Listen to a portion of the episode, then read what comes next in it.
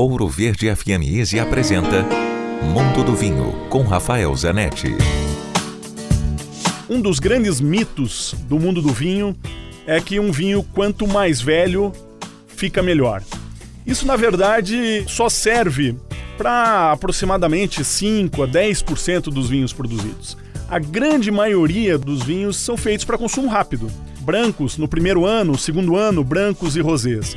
Os vinhos tintos até o quinto ano. São pouquíssimos os vinhos que realmente valem a pena guardar. Isso não quer dizer que o vinho não vai estragar.